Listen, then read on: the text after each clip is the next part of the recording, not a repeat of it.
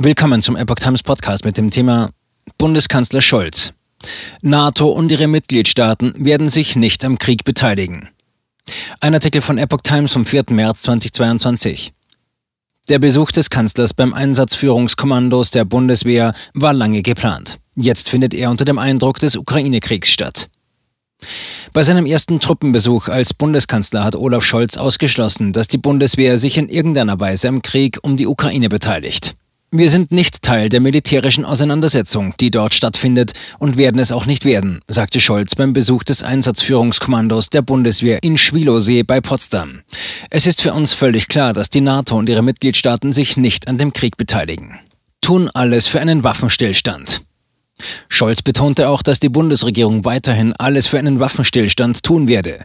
Die Bilder, die wir jetzt schon sehen von den Zerstörungen, sind schrecklich genug und da brauchen wir nicht noch viele weitere dazu, sagte er. Es sei nur sehr schwierig, dass wir einen kühlen Kopf bewahren, dass wir sehr klar und entschlossen sind und vorsichtig bleiben. Besorgt zeigte er sich über den Brand auf dem Gelände von Europas größtem Atomkraftwerk in der Ukraine, auch wenn dort keine radioaktive Strahlung ausgetreten ist. Es zeigt aber, wie gefährlich die Situation ist. Kriege führen immer dazu, dass Zerstörungen angerichtet werden, wo sie vielleicht auch keine der Kriegsparteien wirklich vorhat, aber die trotzdem ihre schrecklichen Auswirkungen haben können. Verstärkung der NATO-Ostflanke. Deutschland und andere NATO-Staaten unterstützen die ukrainischen Streitkräfte mit Waffen. Die Bundesregierung hat bereits 1000 Panzerfäuste und 500 Luftabwehrwaffen geliefert. Eine weitere Lieferung ist geplant. Die Waffen werden aber nicht direkt ins Land geschickt, sondern außerhalb der Grenzen übergeben. Das bedeutet, dass keine NATO-Soldaten die Ukraine betreten. Auch US-Präsident Joe Biden hat eine Beteiligung mit Soldaten an dem Krieg ausgeschlossen. Allerdings verstärkt die NATO ihre Truppen an der Ostflanke. So wird die Bundeswehrtruppe in Litauen um 350 Soldaten verstärkt. In Rumänien sind derzeit sechs deutsche Eurofighter stationiert. In die Slowakei sollen Patriot-Flugabwehrsysteme und Soldaten geschickt werden. Diese Einsätze werden vom Einsatzführungskommando aus gesteuert. Scholz ist Kriegsdienstverweigerer.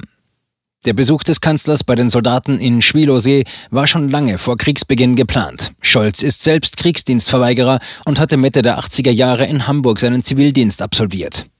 Der Bundeskanzler besuchte auf dem Gelände der Henning von Tresco-Kaserne den Wald der Erinnerung, der für die 115 im Einsatz gestorbenen Soldaten errichtet wurde. 37 davon wurden in Gefechten oder bei Anschlägen getötet, vor allem in Afghanistan. Ein riesiger Gedenkstein, der aus dem früheren deutschen Hauptquartier in Ma'i Sharif gegen Ende des Afghanistan-Einsatzes zurück nach Deutschland gebracht wurde, erinnert an sie. 100 Milliarden Programm, ein gutes Zeichen.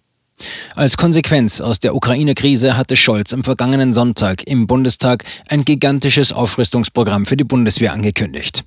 100 Milliarden Euro sollen über ein Sondervermögen für Investitionen in die Ausrüstung der Truppe bereitgestellt werden. Auch diesen Schritt hob Scholz bei seinem ersten Truppenbesuch noch einmal hervor. Das ist ein gutes Zeichen und unterstützt die professionelle Arbeit, die hier seit sehr langer Zeit gewährleistet wird und auf die wir auch in Zukunft setzen wollen, sagte er.